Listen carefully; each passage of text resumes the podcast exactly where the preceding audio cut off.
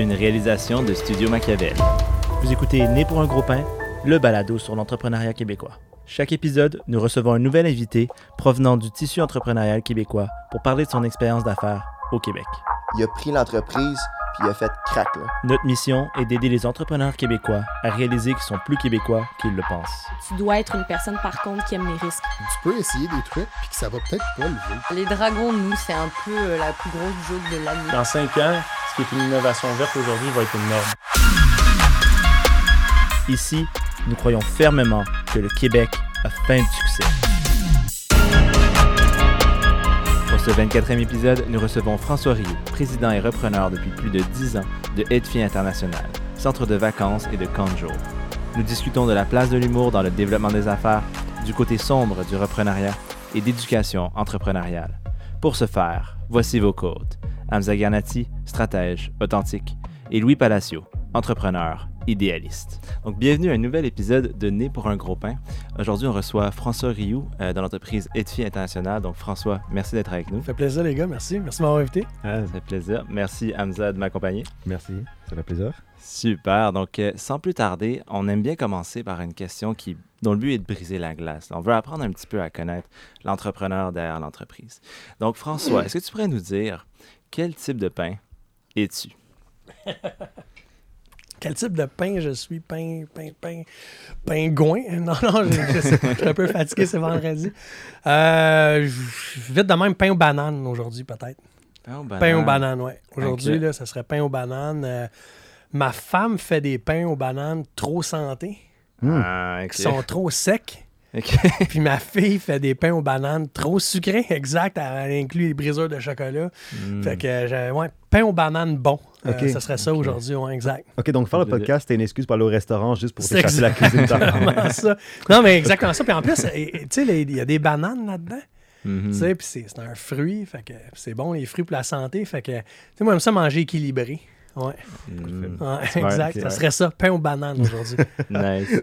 Puis dans le fond, euh, tu es le propriétaire de Edfi International. Est-ce que tu peux nous parler d'un petit peu, c'est quoi les, les camps Edfi? Ouais. Ben, Edfi International, c'est une, euh, c'est une entreprise qui a été fondée en 1965 euh, par euh, Yvan Dubois, qui était le, le- en fait, le, le directeur des. En fait, pas le directeur, le, le- le maire des Jeux Olympiques de Montréal en 1976. Ok. Euh, Donc, un personnage public décoré de l'Ordre du Canada, puis ces choses-là. Donc, c'est un, c'est un camp. euh, au départ, c'est un centre de plein air euh, qui est devenu éventuellement un camp de vacances euh, où on accueille des jeunes d'un peu partout à travers le monde. EDFI, éducation physique. euh, donc, ça vient de là exactement. Mais il y en a plusieurs quand même. tu fais une petite face, mais il y en a plusieurs qui ne savent pas c'est quoi. Donc, EDFI, éducation physique internationale, le volet évidemment international. Mhm. Donc, c'est ça. Donc, c'est un, camp de vacances aujourd'hui avec un centre de plein air, plusieurs camps de jour. Ça accueille, là, je vous dirais, là, des dizaines et des dizaines de milliers de, de- de jeunes là, pendant, pendant la période estivale. Euh, ça fait travailler au-dessus de 300 personnes, euh, 300 étudiants là, sur des, des- des bases saisonnières. Euh, donc, euh, je vous fais le topo très rapide, là, mais c'est à, peu près- c'est à peu près ce que c'est. On a des jeunes de partout à travers le monde qui viennent de chez Ouais. nous. Là, à, peu près, euh, 30, ans- à peu près 35% de la clientèle vient de l'extérieur du Canada. Ah ouais. donc, ouais, on a vraiment beaucoup de monde là, de, de- de l'extérieur. Fait que c'est- C'est ça, tu avais mentionné quand même, tu avais quand même un grand groupe, c'était la Chine, en Asie Ouais. même, des gros partenariats aussi que tu avais. ouais. ben, en fait, j'ai quand même eu la chance aussi de visiter le camp Edfi euh, dans mes. euh, parce qu'en fait, on l'a pas encore dit, là, mais euh, oui, évidemment, François Rioux, c'est un entrepreneur, mais c'est aussi un maître d'enseignant à HEC Ouais. Montréal. Et euh, Louis moi-même, on a eu la chance d'être un de vos- de tes anciens étudiants. Euh, un, un prof qui nous a marqué, euh, pour le meilleur, ou c'est pour le pire, non. C'est ça, t'as eu combien dans le cours? Ça. Ah, ça va, ça va, ça va. Ça en est bien sorti, c'est ça, Ça bien sorti. Mais le camp Edfi, et Ouais. je m'en souviens, c'était euh, un avec le groupe Agir, en fait, d'avoir été la première fois, la seule fois où on nous accueillait. Et ça, ça m'a marqué parce que tu nous as présenté vraiment toute la journée, toute l'histoire du vrai. camp Edfi. Tu as même présenté les, justement les moments difficiles et les moments genre de plus de bonheur. C'était Ouais. vraiment très touchant. Ouais. Euh, encore une fois, encore merci aussi pour nous avoir laissé le soir un peu en profiter. Euh, j'avais oublié que tu étais dans la cohorte à Ouais. Ça veut dire, c'est vrai, j'avais amené tous les étudiants passer dans le fond un après-midi, je pense, Ouais. là-bas. Puis on avait, c'est ça, on avait fait des activités. On avait eu, j'avais donné évidemment un atelier. Puis après ça, oui, c'est vrai, je me souviens de ça. Mais et ça, c'est ça qui était vraiment cool parce qu'on a, on, on a découvert vraiment François, la personne et pas Ouais. l'enseignant, etc. Puis, Ouais. mais on va parler un peu justement tu sais, de, de ton parcours euh, en tant que maître d'enseignant à HEC Montréal parce que c'est par rapport à tous nos anciens invités, tu es quelqu'un qui, éduque la jeunesse par rapport à l'entrepreneuriat, etc. Donc, c'est quoi, comment tu vois l'aspect d'éducation sur l'entrepreneuriat? C'est quoi un peu les, les objectifs principaux que tu vises euh, quand tu fais ces cours-là? Mais là, j'aimerais ça peut-être, parce- si- si je sais pas combien de temps j'ai, là, parce que Ah, je sais que je parle beaucoup. Mais, tu sais, je revenais peut-être à la base. Moi, euh, tu sais, je suis pas un prof. euh, j'ai- pas étudié pour être euh, professeur, enseignant ou quoi que ce soit. Euh, euh, à un moment donné, c'est bon, j'avais mes mes occupations. J'étais un hyperactif, je pense, de nature. Puis ma femme, euh, ma femme souhaitait, je crois, m'avoir le plus souvent à l'extérieur de la maison. Euh, puis un moment donné, elle m'avait dit, ben écoute, euh, pourquoi, pourquoi tu ne donnes pas un peu de ton temps puis aller de- donner, donner des conférences ou euh, euh, peut-être donner une, petite- une petite charge de cours à l'université. Ça a vraiment commencé comme ça. Donc, c'était pas un choix de carrière. Je me suis jamais dit un jour, euh, enseigner, moi, c'est ça mon plan. Absolument pas. Puis j'ai commencé comme ça en donnant une, une charge de cours euh, euh, au futur comptable, un, un- un professeur qui m'a fait confiance, un maître d'enseignement, Luc Bélanger-Martin, euh, qui m'a fait confiance. Puis j'ai donné une charge de cours. Puis quand j'ai donné- j'ai terminé ma charge de cours, il m'a dit Écoute, ça te tenterait-tu de donner deux charges de cours? Puis j'ai donné deux charges de cours. Puis après ça, il m'a dit Hey, Ça te tenterait-tu d'en donner trois? C'est juste une de plus que deux. Puis là, j'ai dit Sans trop m'en rendre compte, je suis devenu maître d'enseignement, si on veut. Euh, puis moi, ce rôle-là, pour moi, est devenu euh, essentiel, puis fait partie maintenant euh, de, ma, personnalité, puis de ce que je fais là, vraiment euh, sur une base quotidienne. Je trouve ça super important. L'objectif que je donne, en fait, c'est que les gens qui prennent un cours d'entrepreneuriat avec, avec moi ou avec un de mes collègues, on n'a pas le, le- le- Je pense pas que j'ai l'obligation de faire de ces gens-là des entrepreneurs. Je pense pas que j'ai cette obligation-là. Par contre, je me donne le- euh, de, de sensibiliser les étudiants à, à l'entrepreneuriat, comme quoi c'est une carrière, c'est un métier, leur donner le goût. Puis à la limite, les gens qui ne partiront pas en affaires, moi, j'ai- l'intention au moins de leur expliquer ou de valoriser les compétences entrepreneuriales. Fait que, tu sais, que tu sois entrepreneur ou non, puis tu partes une business, après ça, tu sais, je veux dire, ça, ça t'appartient. Mais développer des compétences entrepreneuriales comme on développe des compétences de marketing ou d'autres dans la, dans la- peu importe lesquelles on développe, euh, pour moi, ça, je pense que c'est essentiel aujourd'hui euh, dans toutes les sphères de, de- de- de- Ouais. de notre vie. Puis ça, pour moi, c'est important. Puis c'est ça que j'essaie de faire dans les cours, c'est que les jeunes sortent de là, les participants, je ne devrais pas dire les jeunes, mais que les participants sortent de là, puis qu'ils disent OK, tu sais, c'est- peut-être pas pour moi l'entrepreneuriat, mais j'ai compris par contre que, tu sais, le, le- le- le- le sens de l'initiative, prendre des. Tu sais, ça, pour, par contre, c'est important. Euh, puis je, je me sers de cette tribune-là euh, pour vraiment essayer de mettre ça de l'avant. là. Ça, Mm. Pour moi, c'est bien important. Ouais, puis justement, t'en as motivé une couple, dont moi, à, à se partir en entrepreneuriat. Donc, euh, Ouais, je pense que ça Vraiment fonctionne. gentil. Ouais, Vraiment gentil, absolument. ouais. Et euh, une des raisons aussi pourquoi, exemple, ton, ton approche pédagogique euh, est autant marquante, c'est qu'évidemment, tu as, une expérience dans l'humour. Ouais. Tu, sais, tu- tu sais comment faire le one-two punch combo. Et après, tu finis avec le, le- la, la joke qui fait rire. Et après, on réalise pas, OK, ouais, j'ai appris, mais finalement, j'ai passé un bon temps, mais j'ai appris quand même. C'est vrai que le, le- le cours euh, entrepreneuriat était comme Ouais. encerclé à notre horaire comme un bon moment. C'est Là. vraiment gentil. Moi, ça, mais parle-moi un peu justement de ton Ouais. background aussi en humour euh, que tu as eu euh, avant de devenir euh, entrepreneur. Et, euh, On a combien de temps? Euh, ben, l'humour, encore une fois, pas prédestiné à devenir. euh, Tu sais, je me suis jamais dit un jour, ah, je vais être, euh, tu sais, je vais être humoriste. Pas que j'aurais pas aimé ça, mais euh, encore une fois, ça, c'est des amis qui m'ont dit, écoute, tu devrais essayer ça. Puis j'avais jamais fait d'impro, j'avais fait de théâtre. Puis je me suis présenté effectivement à l'école nationale de l'humour. Puis euh, euh, ben humblement, puis j'ai présenté un petit numéro. Puis j'ai été accepté. Puis au début, je pensais que c'était une joke, mais non, non, j'ai vraiment été accepté. Puis. Ben, en fait, l'humour, c'est pour moi, je gagne pas ma vie en humour aujourd'hui, mais l'humour, pour moi, c'est un outil extraordinaire. C'est un outil très, très bon en affaires. Euh, puis en enseignement, ben, c'est- extraordinaire. C'est un véhicule euh, très important. C'est un véhicule qui favorise la rétention.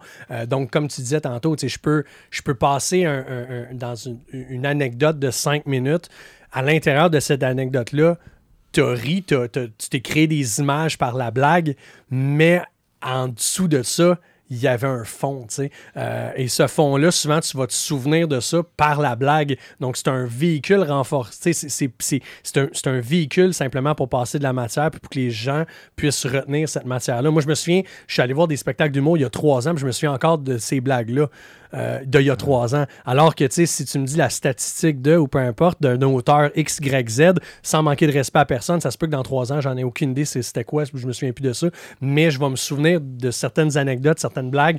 euh, et, ça, si les étudiants sont capables de faire le lien entre la blague et ce que cette blague-là avait comme contenu autour, ben ça a un pouvoir de rétention quand même assez important. Puis évidemment, comme, comme tu sais, je veux dire, les, les- aujourd'hui, c'est. euh, les, les- les- les étudiants, euh, on, est- on vit dans un monde fast-paced. Puis, Mhm. rester devant quelqu'un trois heures de temps, moi, je pense qu'il n'y a plus personne qui veut écouter personne trois heures de temps. Tu sais, je, je veux pas écouter un film trois heures, à moins qu'il soit hallucinant. Donc, les étudiants qui se déplacent à 8h30 le matin euh, pour trois heures, euh, si en plus, ça peut être, un, ça peut être agréable pour eux autres, c'est- pourquoi pas utiliser ce véhicule-là, tu Ouais. dont j'ai payé 5000 pièces pour avoir les compétences en passant, tu ça serait important. Ouais, ouais, c'est l'expérience de MBA que tu en parles souvent. Oui, hein. c'est Ouais. ça, exactement. exactement. Mais, est-ce- est-ce- mais en fait, on a, as beaucoup parlé justement de la place de l'humour dans, Ouais. dans l'éducation, mais aussi en tant qu'entrepreneur, je devine quand tu fais du développement d'affaires, Ouais. à, à comment charmer la personne à faire, comment Ouais. faire le niveau de conversion, je devine que ça aide aussi. Oui, mais c'est parce qu'à travers l'humour, il y a, il y a, le gros, il y a un gros volet que c'est de la communication. Euh, comment convaincre, euh, écouter, euh, improviser. Euh, C'est, con, mais tu sais, je veux dire, en, en affaires, il y a, il y a un petit. En tout cas, je vais parler pour moi, mais il y a, un petit, il y a une petite couche d'improvisation, des fois, euh, de rebondir. Euh, il y a une couche, tu sais, il y a une couche d'écoute, il y a une couche où tu dois convaincre les gens. Euh, donc, et l'humour quand même m'a servi à développer ces compétences-là, Euh, parler devant un grand groupe, euh, tu sais, à essayer d'être, à l'aise, des choses comme ça. Fait que il y a quand même cette- cette- cet élément-là, je pense, qui est important dans la formation. Tu parlais du sais, one-two punch, c'est correct. Euh, Puis oui, c'est un, mécanisme, mais au-delà de ça, il y a quand même d'autres, euh, d'autres éléments que cette formation-là nous amène à. euh, d'autres compétences que ça nous amène à développer, puis on peut les transposer dans, dans- dans- dans les affaires sans aucun problème. Fait que oui, ça a été très, très Mhm. bon pour moi. là. Intéressant. Puis tranquillement, on rentre un petit peu dans la section l'argent du beurre, essentiellement.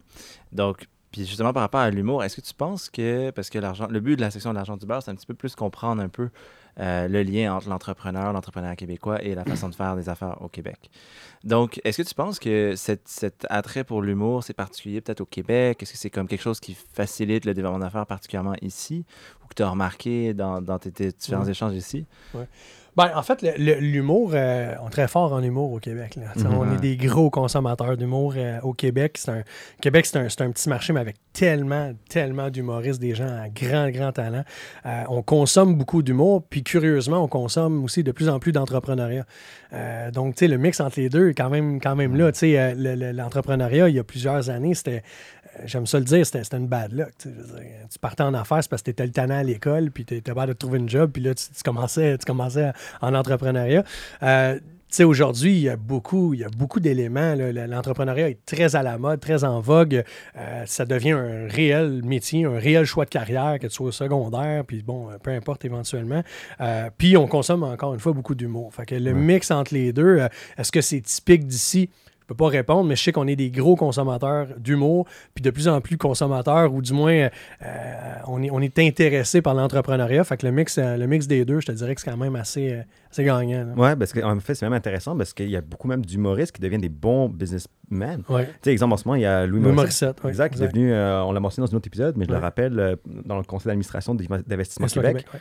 Très grosse nouvelle. Et en fait, une autre question aussi que je te demanderais par rapport à ça, c'est évidemment ton approche, dois aussi le personnaliser selon les, les cultures et les pays justement que, à lesquels tu fais affaire. On l'a mentionné avec les camps de filles, tu fais affaire avec beaucoup justement de, de représentants, euh, soit en, en Asie, dans d'autres continents, etc.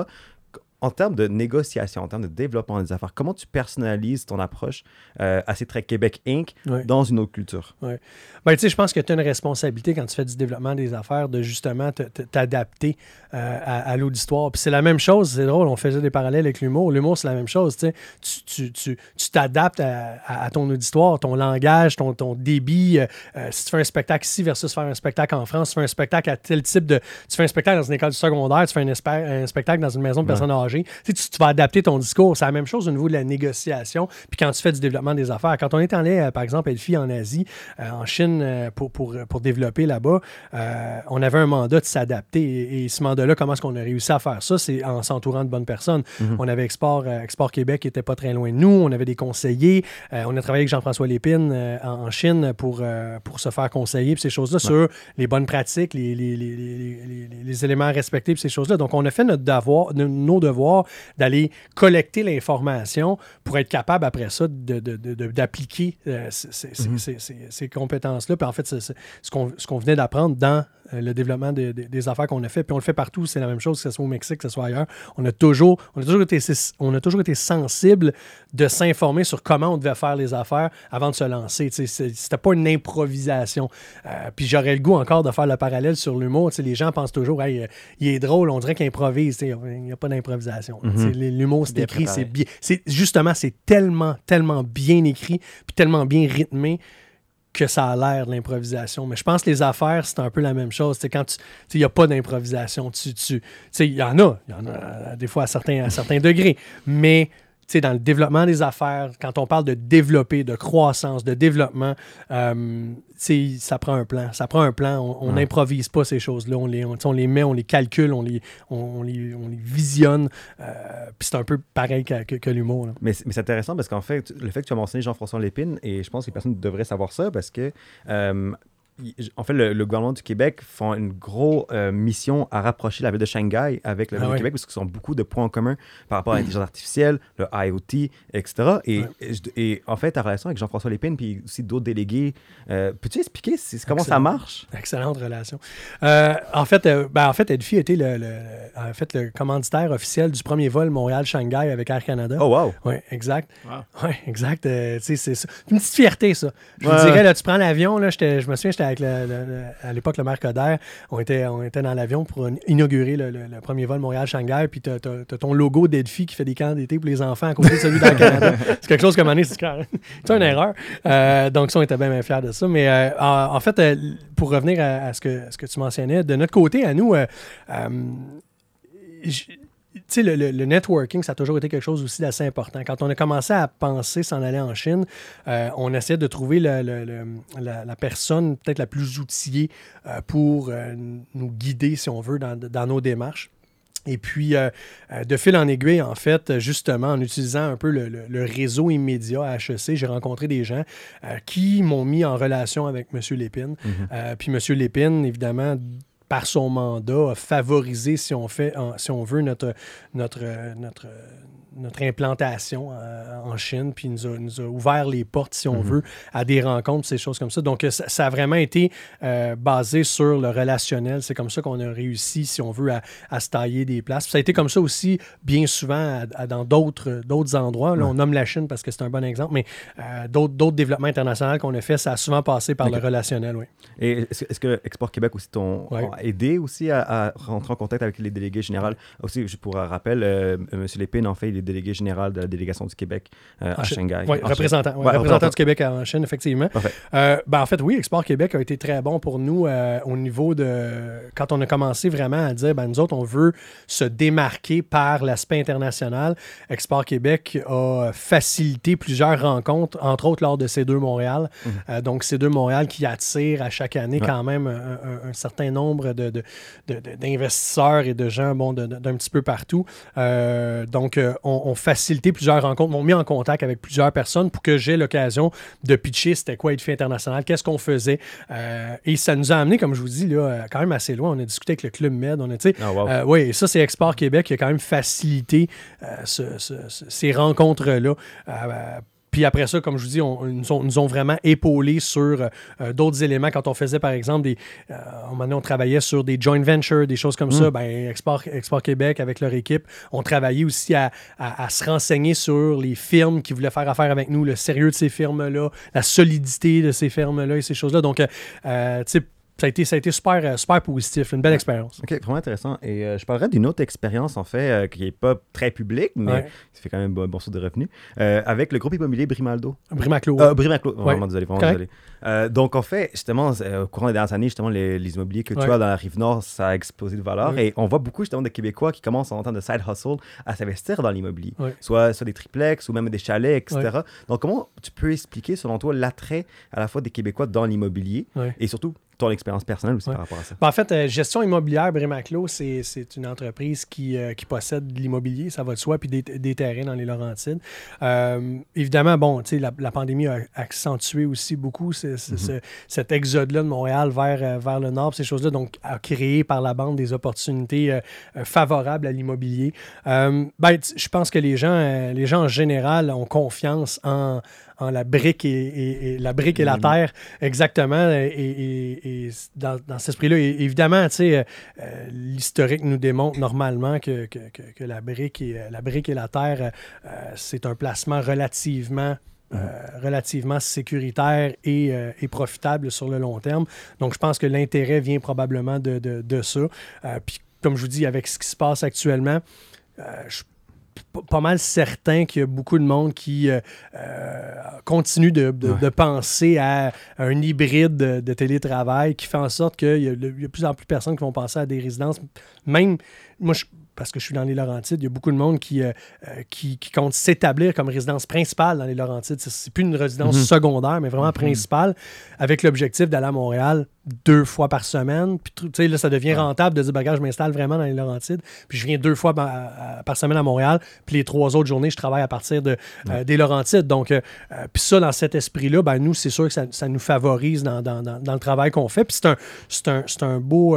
c'est un- c'est un beau c'est une belle activité économique complémentaire à Edfi International, surtout dans une période comme on vient de passer Ouais, où effectivement, euh, les camps, camps de jour, camps de vacances, ont quand même, surtout camps de vacances, ont trouvé ça peut-être un peu plus difficile dans, les, dans la dernière année et demie. Donc, d'avoir des, éc- des activités économiques parallèles, euh, c'est sûr que ça, ça, Ouais. ça sécurise euh, nous et euh, nos prêteurs. On va dire ça comme ça. Non, mais c'est- intéressant parce que, exemple, moi venant de Laval, au début, on pensait Rive-Nord égale Laval. Et il n'y a rien après. Mais là, non, on voit euh, Blainville, Terrebonne, à Mirabel. Et ça explose à Mirabel. Et aussi des investisseurs étrangers qui ont vu le outlet. Ouais. Et là, qui font des grosses tours, etc. Donc, euh, c'est fascinant. là. Oh oui, il y a beaucoup de monde. Ouais. Beaucoup, beaucoup de monde. Ça attire beaucoup de monde, effectivement. effectivement. Est-ce que tu as le prochain Ray Junior euh, courte manche Non, euh, non, non, non, non, je penserais pas. Je penserais pas. Je, je pense qu'il y a beaucoup de, beaucoup de succès, beaucoup plus. euh, puis comme je vous dis, nous autres, euh, on, on- on avait, on a fait cette acquisition-là de ce, de, de ce terrain-là euh, il y a plusieurs années. Et puis, euh, euh, c'était une opportunité, puis on, on s'est assis dessus, puis après ça, bon, euh, développer, lotisser, et ainsi de suite. Euh, mais au départ, tu sais, encore une fois, c'était pas né d'une philosophie de. de, de- de- tu sais, on veut se spécialiser là-dessus. Le, le- le core business d'Edfi, ça demeure les loisirs pour enfants. Maintenant, Edfi, c'est une opération qui est annuelle, qui, n'ont- qui, qui est plus juste saisonnière. À l'époque, c'était saisonnier quand on l'a repris. Maintenant, c'est une, une opération qui est annuelle. Donc, on, on accueille des entreprises qui viennent faire du team building également chez nous. On accueille, on accueille toutes sortes de groupes. On a des gens qui, qui- qui- on accueille des gens qui viennent se marier. On accueille de- euh, des, des- des parties universitaires. On accueille de tout, tu sais, puis on a des, des retraites stratégiques, euh, des, des- des- des- des- des soupers familiales, des choses comme ça. Donc, on, on a les installations pour ça. On est quand même assis sur euh, un, un terrain avec beaucoup, euh, beaucoup de, de- de- de choses à proposer. Donc, c'est devenu vraiment une activité économique annuelle. Puis c'est vraiment ça notre core business. Ok. Ouais. Bon, intéressant. Puis par rapport aux autres, à votre compétition, tout ça, est-ce que ça, j'imagine que vous avez eu la chance d'avoir quand même beaucoup d'actifs immobiliers, pour Ouais. pouvoir miser là-dessus. Ça a l'air de quoi maintenant le portrait compétitif après un an et demi de pandémie? Je sais que là, on, on sait que cette année ça va reprendre, mais est-ce qu'il y en a beaucoup qui, ont, qui sont tombés ou comment ça Ben, fonctionne c'est sûr que ça a été, ça a été complexe. Euh, il faut diviser en, en, en camp de jour, camp de vacances. Là, pour, pour les gens peut-être qui vont écouter ça. Camp de vacances, c'est vraiment quand les enfants dorment. Ça, camp de jour, c'est un- faut aller porter les enfants matin et soir. Les camps de jour ont eu la chance d'ouvrir l'année passée avec, euh, avec, euh, avec bon, des, des- des- Des mesures. des mesures sanitaires in- imposées. Euh, puis le gouvernement de la CAQ est quand même venu euh, euh, aider euh, grandement quand même les camps là, pour, pour passer la saison. Camp de vacances, ça a été plus compliqué. C'est sûr que bon, ça, ça laisse des traces, tout ça. euh, même, même au niveau de la clientèle, là, cette année, on va ouvrir, mais quand même, euh, il y a des gens qui sont frileux, il y a des gens qui avaient fait d'autres plans, parce que les annonces viennent de tomber. Euh, donc, il y a des gens qui se sont dit, ben là, les camps, on ne sait pas trop cette année, donc se sont tournés vers location de chalet ou tournée de la Gaspésie en VR ou peu importe, Ah ouais. d'autres choses tout simplement. donc, tu sais, ça sera quand même pas une autre saison facile pour les camps de vacances cette année, ceux qui vont décider d'ouvrir. Mais on- évidemment, on a bon espoir que le gouvernement, encore une fois cette année, va venir appuyer les camps de jour et les camps de vacances euh, financièrement euh, parce que je pense que c'est un héritage important pour, euh, pour la société québécoise, là, Ouais. puis évidemment pour, pour les familles également. Mhm. Oui, ça fait partie, absolument. Comme tu as dit, ça, ça fait longtemps là, que, que les, les camps de Ah, jour, c'est- camps de vente, ça fait partie. Énorme. Il y en a que c'est- des organisations qui ont 100 ans et plus. Là.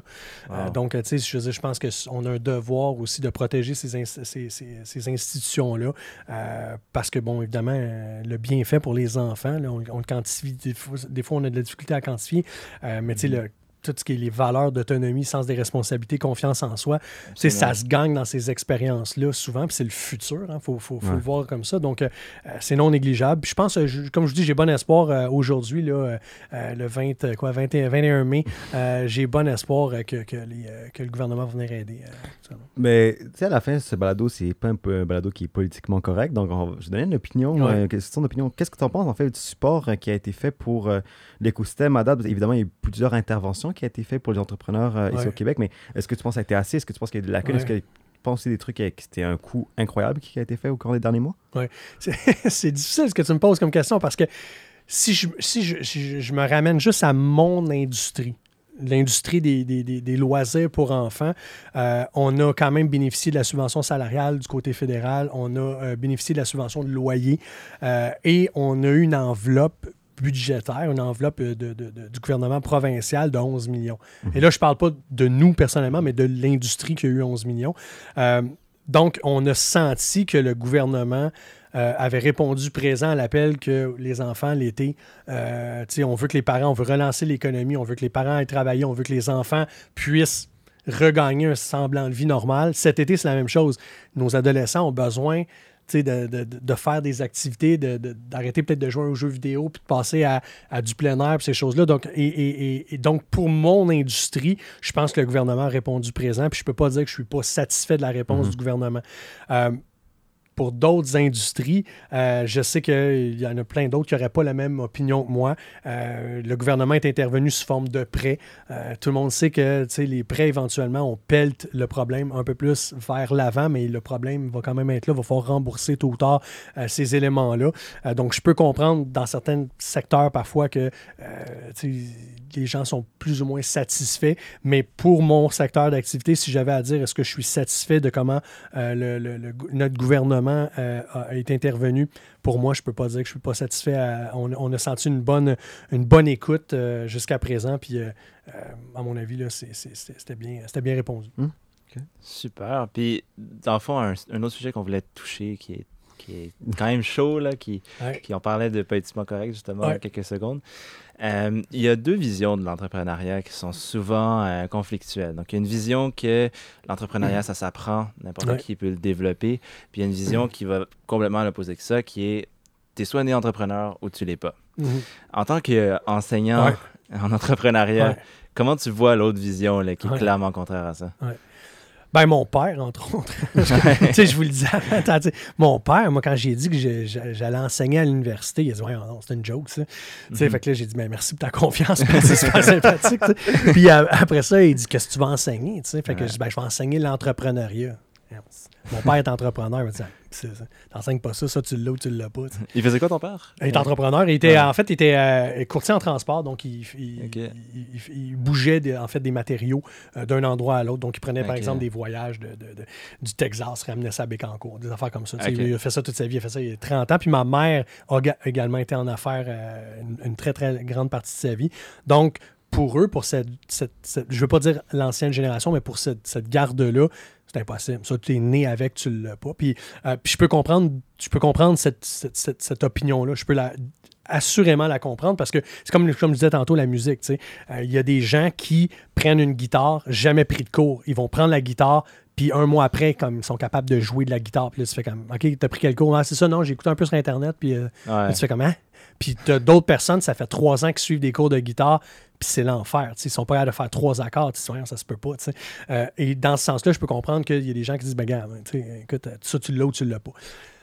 Par contre, comme je disais tantôt, statistiquement parlant, c'est démontré que plus ton, ton degré académique est élevé, plus tes chances de réussir en affaires le sont également.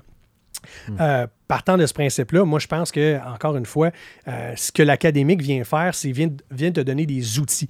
Euh, des outils de marketing, des outils de comptabilité, des outils de X, Y, Z, euh, ressources humaines et ainsi de suite. Et ces outils-là vont venir favoriser ou amplifier peut-être des éléments que tu avais déjà en dedans de toi en termes de euh, capacité. Donc, je pense qu'un hybride, pour moi, entre les deux, serait raisonnable. Tu sais, quelqu'un qui, qui a déjà certaines prédispositions, combiné à une, formation ou des compétences euh, X, Y, Z, je pense que ça, c'est les ingrédients peut-être les plus favorables pour réussir euh, en affaires. Euh, purement académique, puis avoir toutes les notions, puis malheureusement, je sais pas, t'es, t'es- je sais pas, t'es paresseux, ou peu importe, peut-être qu'à ce moment-là, ça, va être plus compliqué. Puis à l'inverse, je pense qu'il y a beaucoup de- d'entrepreneurs qui vont s'essayer en affaires, puis ça ne fonctionnera pas par justement manque de connaissances financières, manque, toutes des choses qu'on peut théoriquement apprendre euh, ou à maîtriser. Là. Fait que, Ouais. Je suis peut-être un peu plus euh, nuancé. Je suis peut-être un hybride, moi, entre les deux. Fait que tu m'auras pas que ta question. ah! C'est bon, c'est bon, c'est bon. Tu t'en es bien sorti. Ouais, hein, pas faire, hein? Ouais, mais je suis à peu près là. Ouais. Nice, nice. Puis pour quelqu'un qui, qui se demande, là, il est à un crossroads, il se demande est-ce que je devrais aller faire un bac, une maîtrise, mais il y a le projet, là, il est prêt à y aller.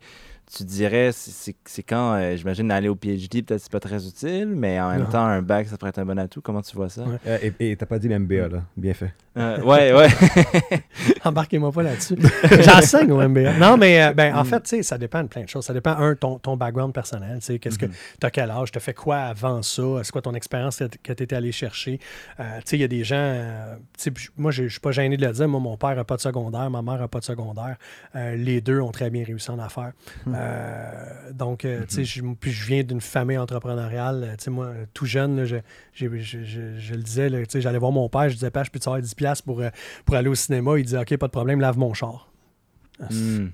Intérieur, Ouais. extérieur. tu partais, t'allais laver le char. de- tu sais, Ouais. Alors qu'aujourd'hui, tu des fois, un peu, ça s'est perdu. tu Aujourd'hui, euh, Ouais. tu ma fille vient me voir, elle, elle me demande 20$, piastres, ma femme m'a court pour lui donner 40 au cas où elle perdrait 20. Fait que là, tu- c'est quelque chose que... Mais dans ce sens-là, moi, euh, de mon côté à moi, je pense que euh, c'est ça. J'ai- J'ai le- sentiment qu'il y a possibilité de, de faire un, un- un- un- un mi-chemin un mi-chemin entre les deux. Mhm. Puis ça, c'est- ça serait ma, ma- ma meilleure réponse pour toi. là. OK. Donc, t'es pas contre les Gary Vee de ce monde qui vont dire, tu sais, les, les gros, les gros superstars de l'entrepreneuriat qui vont dire de pas nécessairement quitter l'école, mais genre, quand t'es prêt, t'es prêt, là, Ouais. faut y aller. Ben, ben, en fait, moi, je, moi, je suis, je suis, je suis, je suis pour ça. Je suis dans le sens que il n'y a pas de bon moment pour se lancer en affaires. Il y a juste le moment. Tu sais, euh, comme je te dis, Ouais. j'enseigne à des classes d'entrepreneuriat. C'est pleinement de gens. Je, je- pose la question qui veut se lancer en affaires? La moitié veulent se lancer en affaires. Puis si j'y revoyais cinq ans plus tard, je suis convaincu qu'ils seraient encore là à se demander s'ils vont, vont se lancer en affaires. Euh, donc, tu sais, à un moment donné, il faut, que- faut que tu y ailles, il faut que tu sautes, puis il faut, faut que tu le fasses.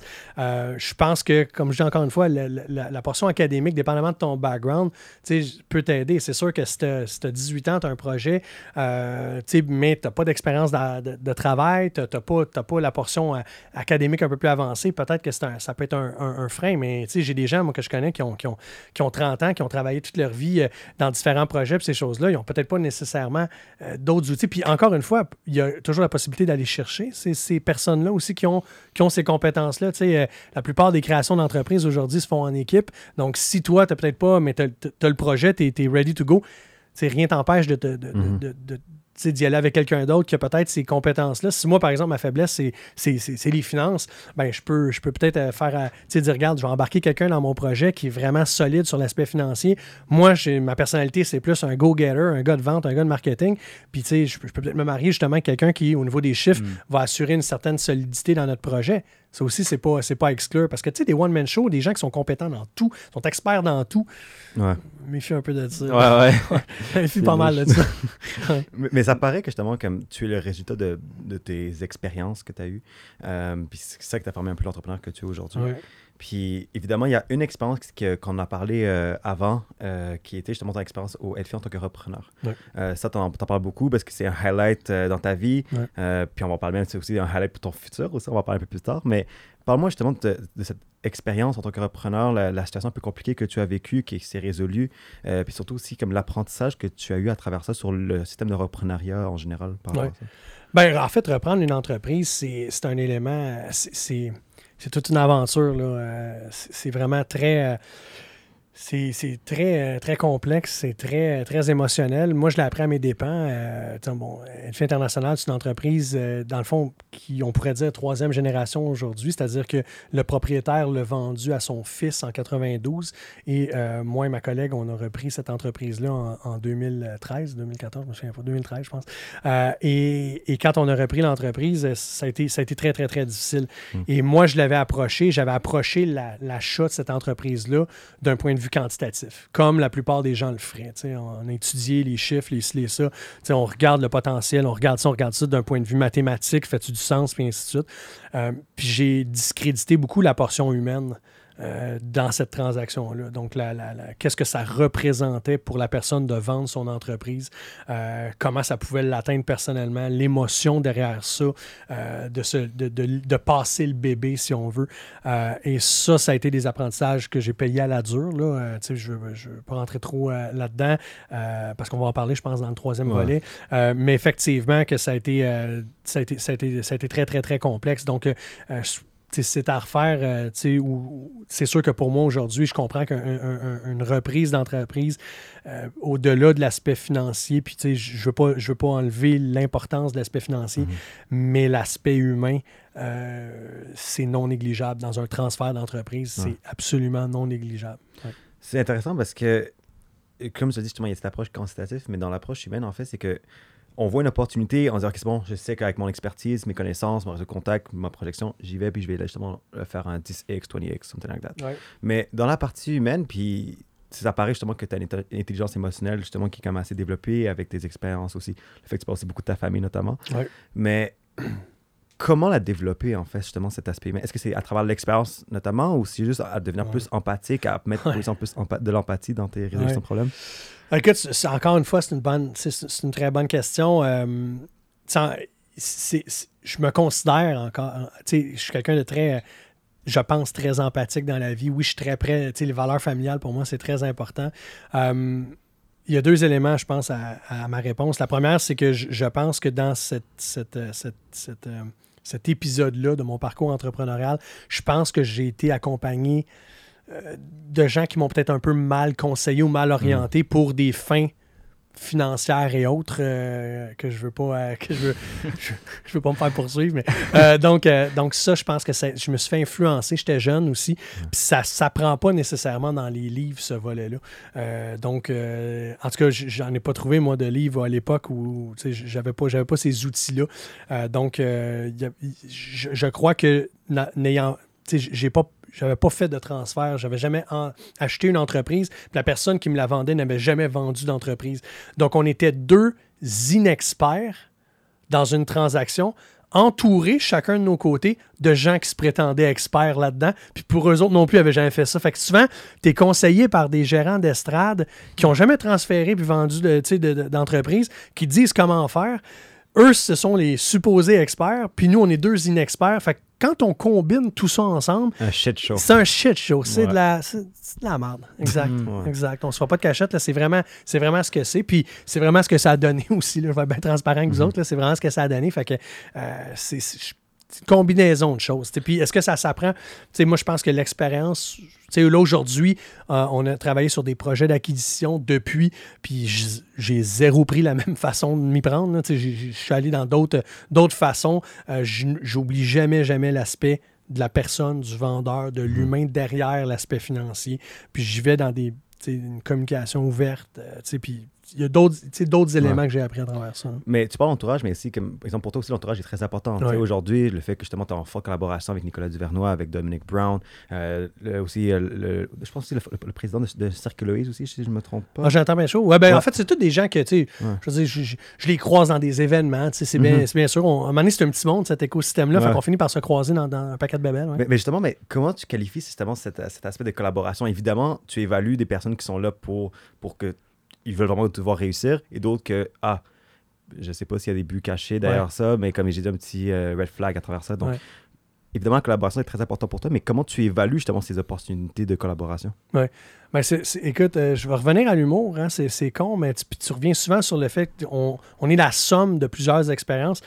Mais l'humour, c'est ça. Souvent, les gens me disent hey, l'école à salle de l'humour, ça va être un nasty party. tu sais. Puis honnêtement, c'en était un. OK, va être bien franc, c'en était un. Par contre, l'humour, c'est hyper compétitif. Puis c'est vicieux, l'humour. C'est vraiment vicieux. là. Moi, je me souviens quand j'étais à l'école, la salle de l'humour, euh, on était, euh, je me souviens plus, on était combien 12, 13, 15, je sais pas trop. Puis tu sais, quand quelqu'un faisait son numéro, puis on était les 11 autres à regarder, là, t'as un petit côté de toi qui fait comme. C'est peut se planter. puis pourquoi? Parce que toi, tu passes après, tu sais. Fait que si lui, c'est ordinaire, Toi, tu passes après, tu peux tout arracher. Ouais. Mais si tu passes après quelqu'un que, que c'était l'enfer, comment c'était bon, le monde se sont levés debout, puis tout ça, toi, tu arrives après, tu sais, fait que tu avais cet élément-là.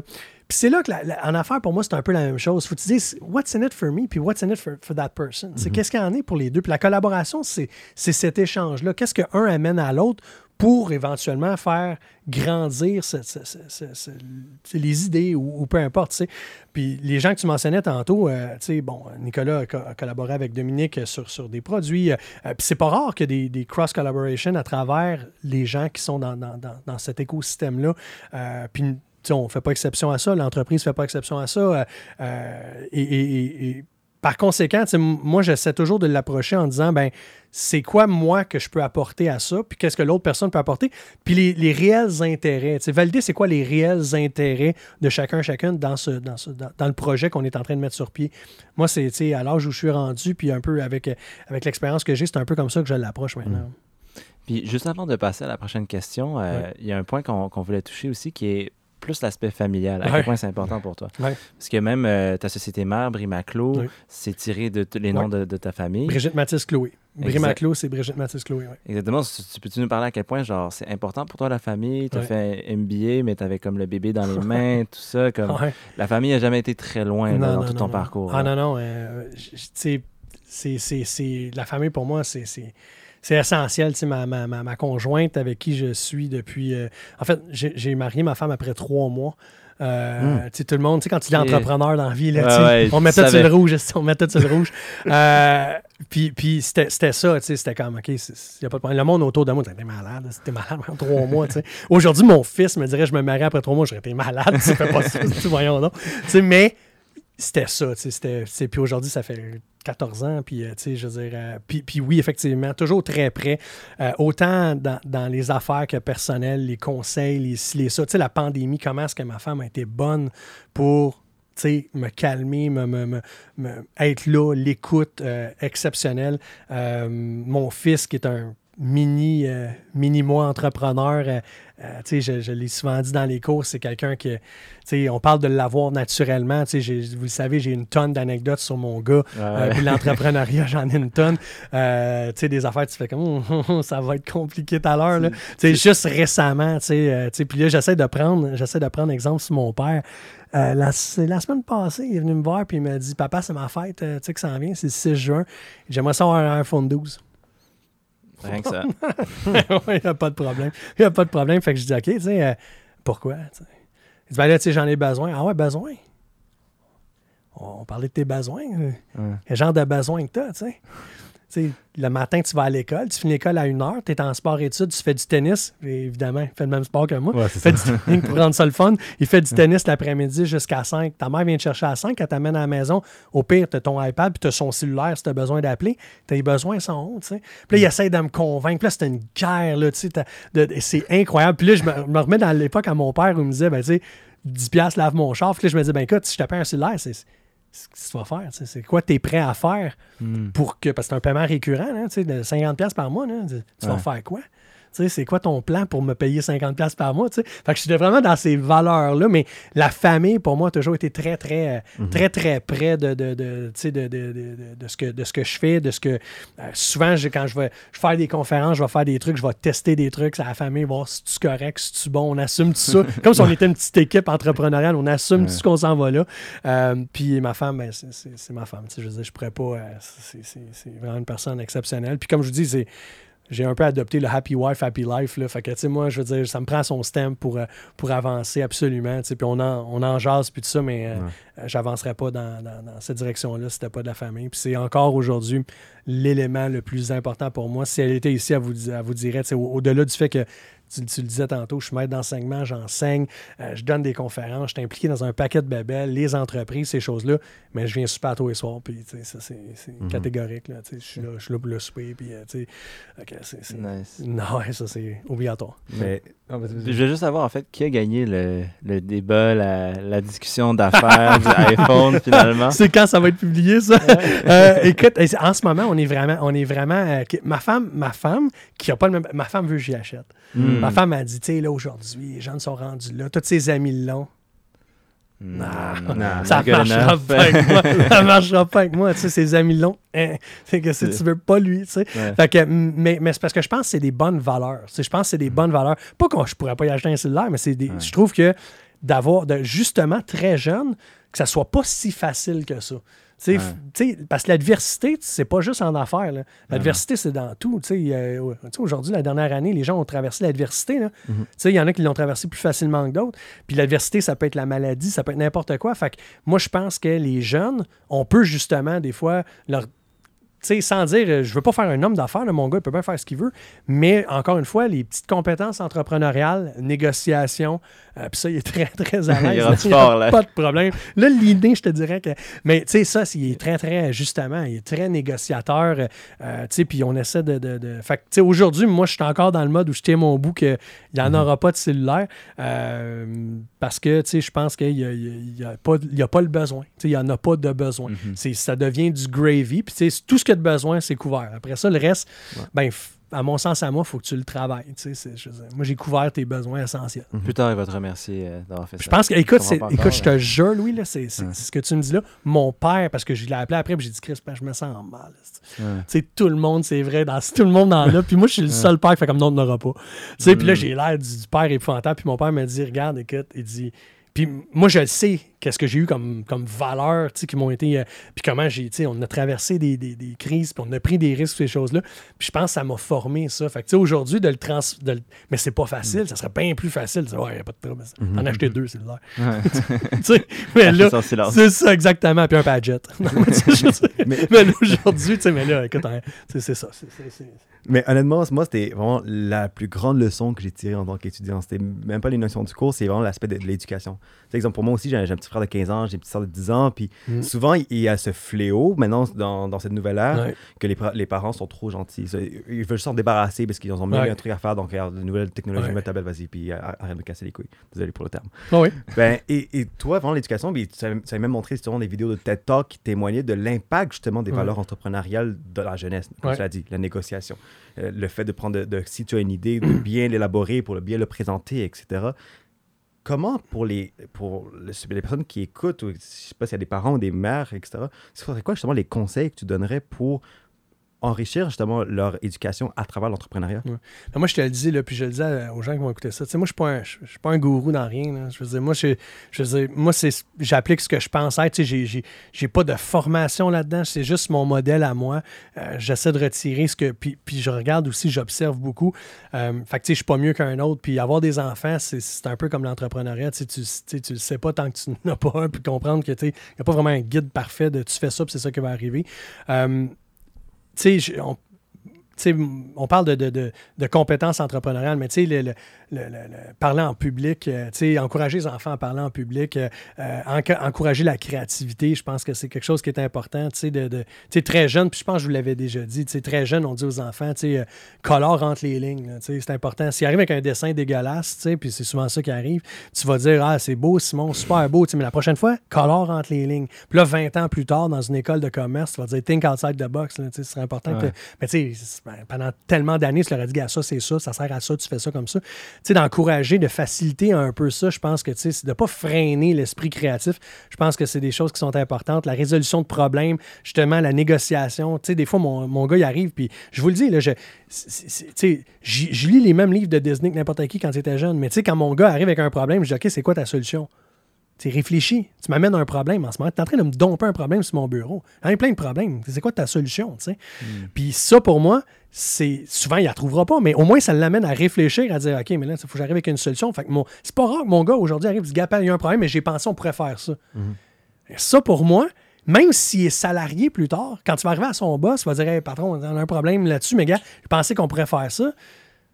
Ben ça, pour moi, il y a une valeur là-dedans. Il y a une valeur importante. Puis S'il est entrepreneur, encore plus, mais il y a au moins une valeur là-dedans. Plutôt que de dire, ben, gars, j'ai un problème, puis là, moi, je règle son problème. Ouais. Qui, de- c'est ça, exact. finalement, il n'y a pas grand-chose. Là, tu sais. fait que c'est des petites choses, puis c'est exigeant pour les parents. Je sais que, tu sais, euh, tu sais, je sais ce que c'est. C'est super exigeant. Mais je pense que sur le long terme, il va y avoir des bénéfices à ça. Puis encore là, comme je vous dis, là, je suis pas mieux qu'un autre.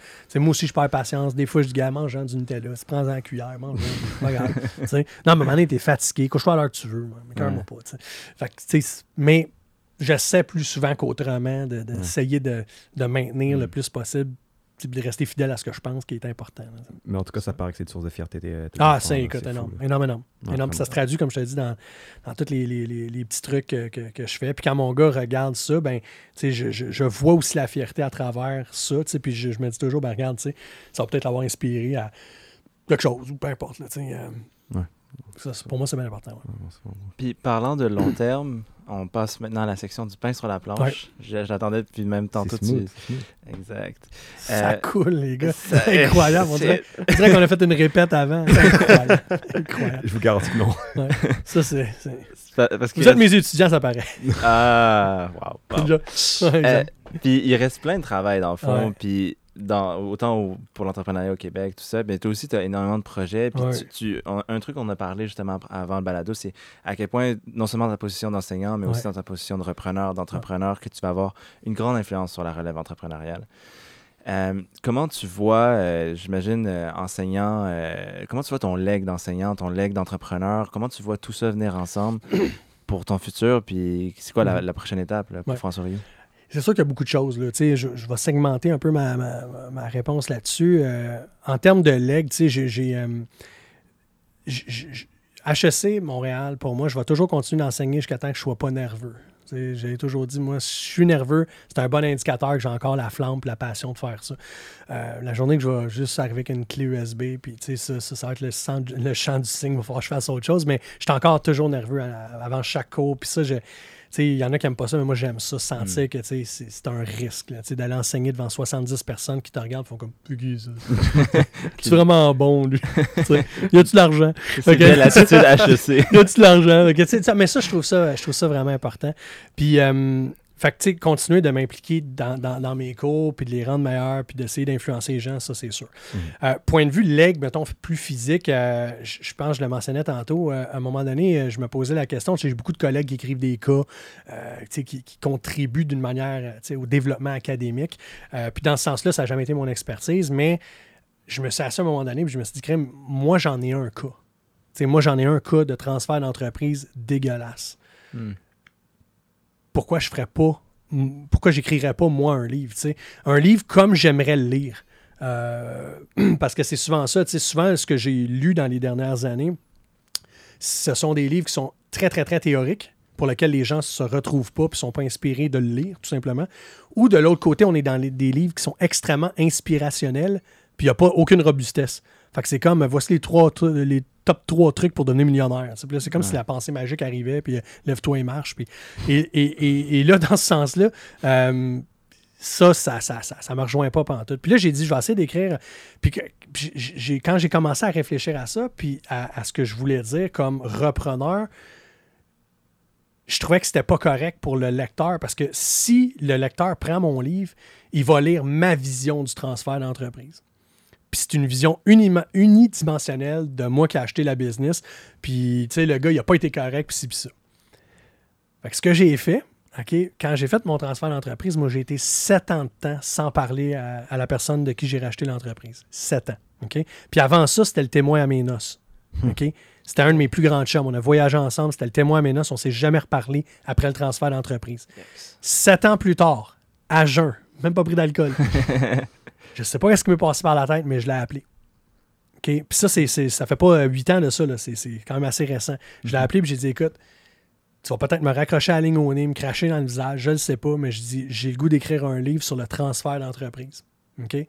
Moi, ça m'a coûté 160 176 000 d'avocat, ce transfert-là. Ça t'a coûté à peu près 100 000 Ça a coûté un quart de million faire notre transaction.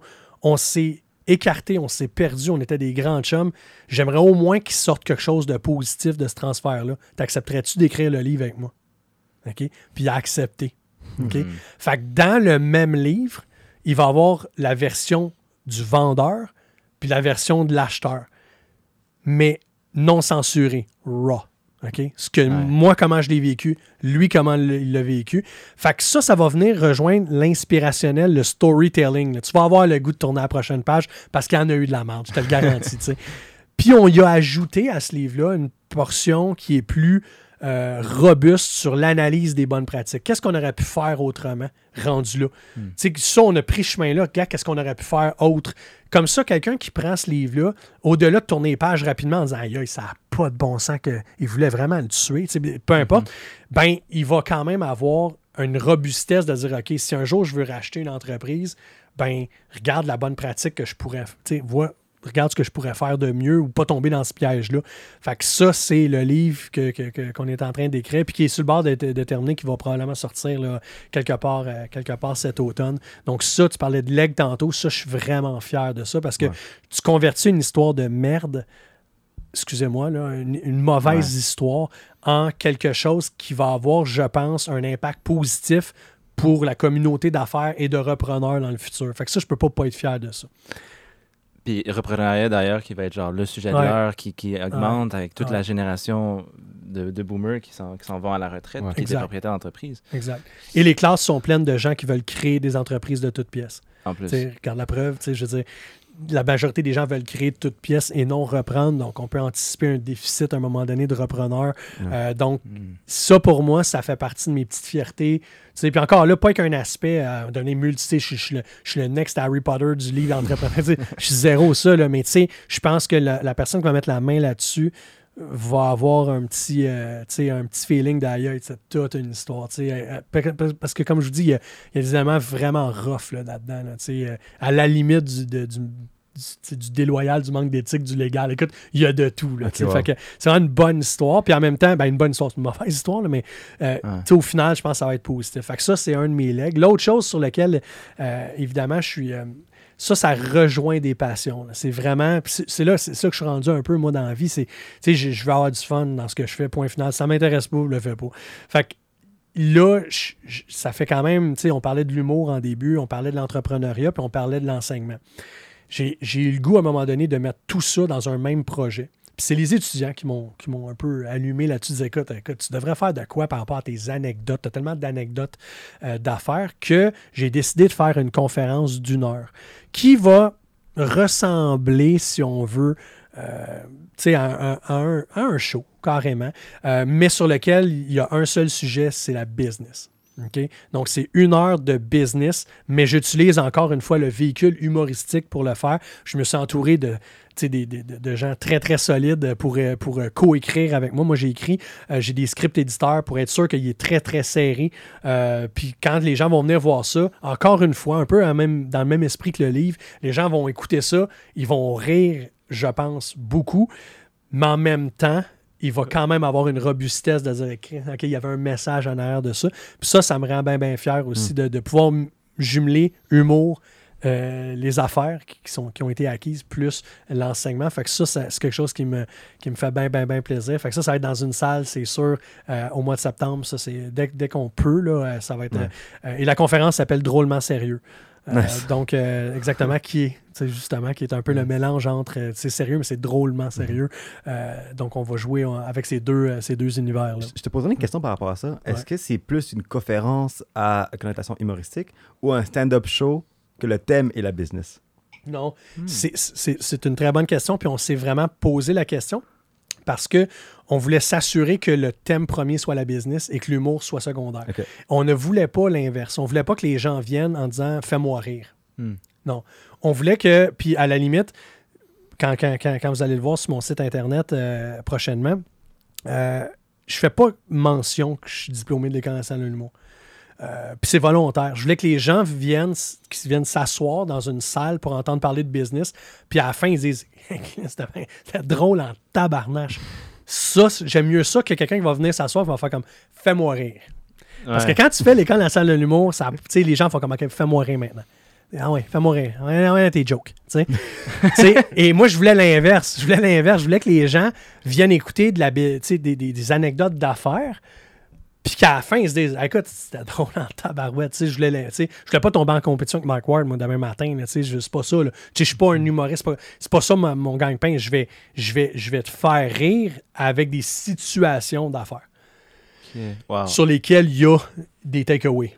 Il y a Mhm. des takeaways. Puis HEC est avec moi là-dessus. Je travaille avec des gens euh, Ah ouais. du, du Comédia aussi avec, euh, qui sont avec moi là-dessus. Donc, euh, euh, c'est- c'est c'est la rencontre de deux univers.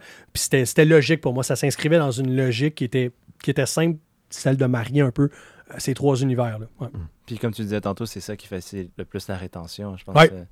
Les gens vont sortir de ça, puis je pense deux ans plus tard, ils vont dire Écoute, je me souviens quand tu m'as raconté cette anecdote-là, tu sais, dans le fond, ce qu'il voulait dire, c'était ça, puis, tu sais, mais j'ai utilisé une image pour que ça te reste dans la tête. C'était vraiment ça, c'est ce que l'humour fait. Fait que euh, c'est un peu dans cette, dans cette optique-là. Fait qu'on n'est pas dans- évidemment dans le pipi caca, on n'est pas dans, on n'est pas dans l'univers euh, comme ça, mais on est dans l'univers, oui, on va toucher de- le financement, on va toucher la, la quête d'univers- de- de- de- d'opportunités, on va, on va toucher la, la question de faire des choix, euh, la famille. euh, donc, on va toucher ça, mais toujours axé sur les affaires, mais avec un, un soupçon, de, soupçon de plaisir.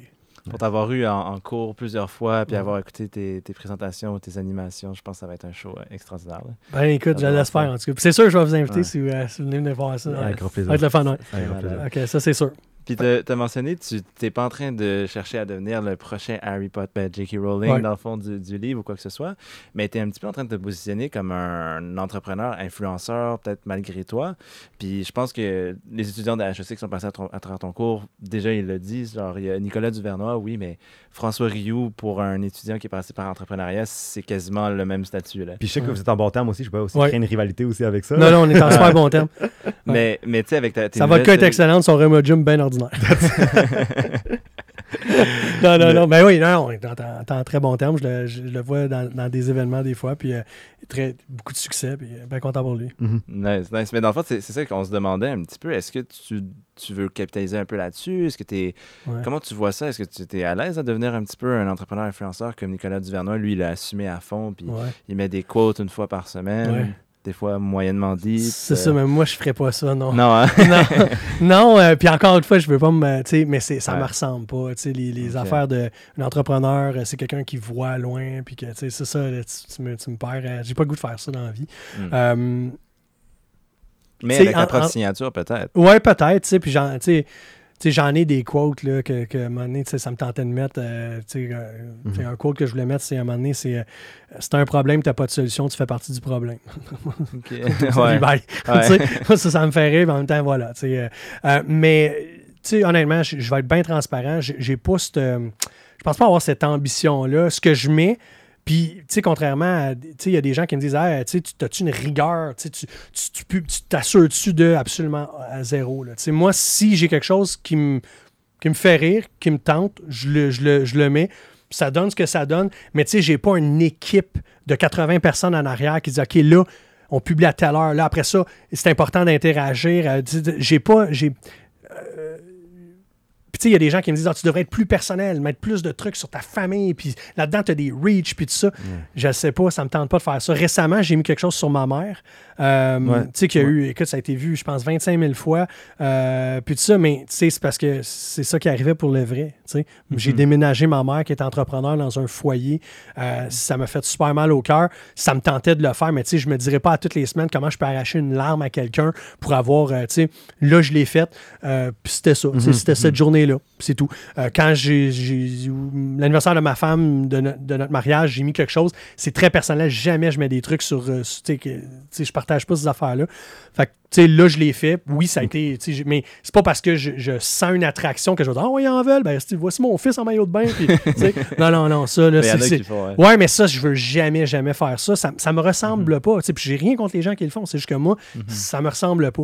Fait que dans cet esprit-là, influenceur, moi, euh, s'il y a des gens qui regardent ce que je fais, mes petites capsules, mes ci et ça, ça les, encore une fois, ça, ça leur accroche un sourire, ça leur fait penser à quelque chose. euh, Fine. Euh, tu sais, si ça, ça, ça donne le goût aux gens de peut-être d'entreprendre, ça donne le gars. Tu sais, ça, ça, j'ai pas de problème. Mais euh, euh, comme je te dis, de commencer à penser que je possède une certaine forme de vérité, euh, puis que, tu sais, là, je, je- il faut boire mes paroles, puis non, non, non. Tu sais, moi, je, je, je veux dire, j'ai, mon expérience avec des hauts, des bas, je les mets, je trouve un petit caractère funny qui me représente bien. Après ça, tu sais, ça fera le chemin que ça fera. Ouais. Puis si, effectivement, puis pour répondre à ta question, si à un moment donné, là, il y a plein de monde ce qui me suivent, puis que c'est, c'est- ben, ça va avoir été parce que je suis resté moi-même. Puis si une semaine, je publie pas, ben, c'est je publie pas. Si j'ai rien à dire, c'est, c'est tout. Tu sais, j'ai pas le, ah, ben là, je suis obligé de publier, donc là, euh, voici mon chat, puis j'ai mangé du spaghette. Non, non. Puis, euh, tu sais, non, non, ça, ça, oublie ça, là. Mais, mais je peux faire l'interprétation et Ouais. dis-moi if I'm wrong. Ouais. C'est- C'est pas aussi un rapport psychologique, mais je pense que qu'est-ce qui te guide beaucoup, c'est à travers de laisser un héritage. Ouais. Exemple, tes enfants, c'est un héritage. Tes étudiants, que- quand on Ouais, parle de toi, c'est un héritage. Vraiment. Quand fait des publications aussi, tu sais. Puis c'est fou, c'est fou que même, même avec ton personal branding, te- la qualité Ouais. de ce contenu, etc., mais l'héritage que tu laisses, c'est un entrepreneur qui est authentique, Ouais. qui, est- qui, qui, est, qui est passionné par plusieurs trucs, un peu, un peu TDAH parfois, Ouais. mais tu es guidé par ça, mais c'est nice de voir comme l'héritage que justement que tu laisses et que tu continues à laisser au cours des prochaines années parce que je pense que tu as beaucoup de viennent aussi pour Ouais. toi. Ben, c'est vraiment gentil, tu sais, puis tu parles des étudiants, c'est vrai, les étudiants, c'est, important pour moi, tu sais, c'est, c'est- tu sais, je, je- regarde, je- je- par exemple, je, vous l'ai dit en entrée, en entrée de jeu, tu sais, je suis Mhm. relativement occupé, mais tu sais, je voulais pas manquer ça, tu sais, vous faites de, de- de quoi, ça me fait plaisir, puis, tu sais, les étudiants, euh, souvent, je vais répondre présent quand, euh, quand ils vont me demander des, euh, des trucs, ça, je trouve ça vraiment important, puis l'importance qu'ils accordent à, tu sais, que- parce que moi, écoute, à la fin de la journée, je pense que c'est un privilège de passer dans la vie académique d'une personne, euh, puis d'avoir un impact, de dire, écoute, je me souviens de sa prof-là, je me souviens de ça. Ça, pour moi, je trouve ça important. C'est vraiment, vraiment important pour moi. Puis tu parlais de, de- Ça, je trouve ça plus important que euh, de, de- de m'obliger à écrire des choses ou peu importe. Fait que, si. Au nombre d'étudiants, puis j'ai- à peu près 400 étudiants par session. Euh, fait que c'est sûr que fait le calcul, à un moment donné, fois 10 ans, fois. euh, tu sais, fait que j'ai eu la chance puis le privilège de passer dans la vie académique de bien du monde. Euh, fait que si, ça, ça va avoir eu un impact un jour, ben, tu sais, je vais avoir fait ma job, puis ça me rend fier. Puis je pense que ça, c'est bien important. Puis je, je- on parle de, de, de- d'autres entrepreneurs. J'ai- je suis rendu aussi au- à l'étape où j'aime juste faire ce qui me tente, tu sais, puis, tu sais, le plaisir que j'ai, que j'en retire, c'est ça. Puis si ça me tente pas, ben ça me tente pas. Puis j'ai cette discussion-là souvent parce qu'il y a des gens qui me disaient, Hey, là, tu devrais, euh, mais ça me tente pas.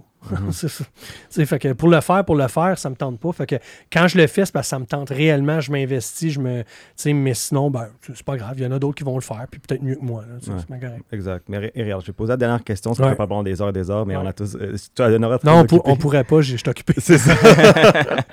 on va closer ça bientôt, dépêche-toi. Mais justement, par rapport à, toutes tes expériences antérieures, le- toutes tes observations que tu as vues du Québec, Ouais. puis la relève entrepreneuriale que tu enseignes notamment, est-ce que tu penses que le futur attend à ce que le Québec soit né pour un gros pain? Ben, moi, je pense qu'on on peut se donner, ce- ce- on peut se donner cette, cette ambition-là. Moi, je pense qu'on peut réellement se donner l'ambition de, de- de rêver grand. Moi, oui, définitivement. Euh, je pense que, tu sais, moi, je suis un joueur de tennis. euh, tu sais, j'ai un background où j'ai- euh, une bourse d'études en sport euh, dans une université américaine au tennis. Puis, tu sais, quand tu joues au tennis, c'est en, en 1900, en 1900 quelque chose, euh, c'était pas un sport, le tennis. C'était comme un loisir. C'est comme les échecs. Puis à un moment donné, tu as des joueurs de tennis comme Félix Auger-Aliassime, Mhm. comme, comme euh, Denis Chapovalov, Miloche, euh, chez les femmes, euh, Eugénie, puis ça. Puis là, tu as plein d'autres jeunes qui se disent Ah, yes, moi, je veux faire ça, ce sport-là. Puis ils rendent le sport accessible de dire, de rêver que, hey, moi, je peux faire ça. Puis je le sais parce qu'aujourd'hui, mon fils joue au tennis il suit, puis je veux pas dire qu'il suit mes pas. Moi, j'ai essayé de l'inscrire dans tout, sauf le tennis, puis euh, il y a un moment donné, il a, il a accroché sur le tennis. Puis je regarde aujourd'hui, puis il croit réellement, comme nous, on croyait qu'on pouvait jouer au hockey. C'était accessible le hockey quand moi j'étais jeune.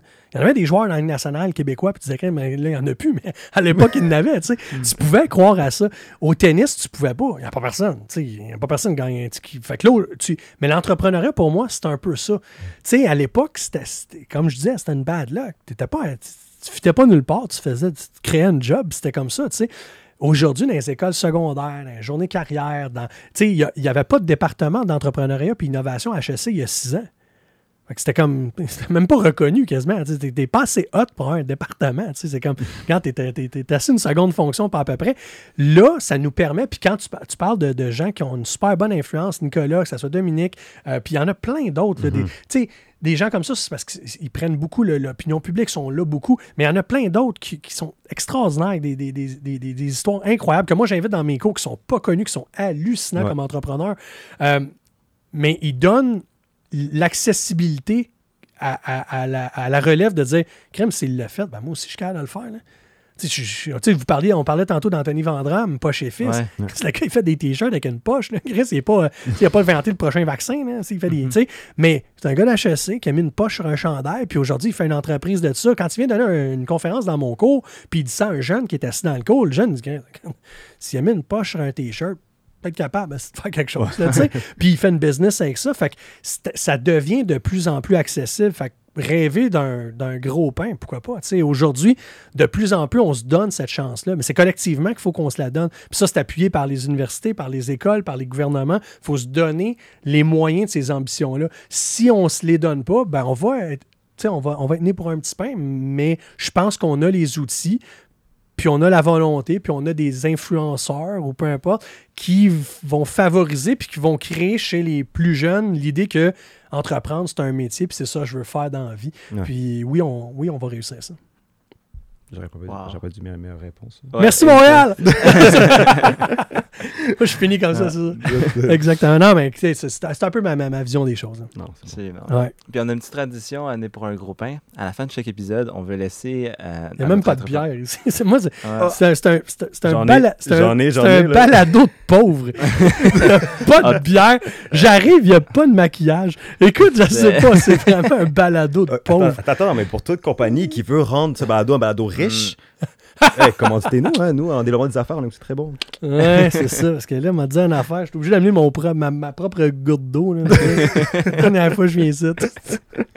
Ouais, excusez-moi, je vais briser le rythme. là. Ben non, ben non. Ben non, mais une des choses qu'on peut t'offrir par contre, c'est une minute pour parler d'Edfi. Puis où on peut retrouver Edfi, puis c'est quoi Edfi, une dernière fois, une dernière. Edfi, euh, tout, Tout est en fait, en fait. Edfi International, euh, euh, tu sais, je regarde la caméra là. Edfi International, euh, c'est un excellent centre de vacances pour enfants. Il y en a plein au Québec qui sont excellents.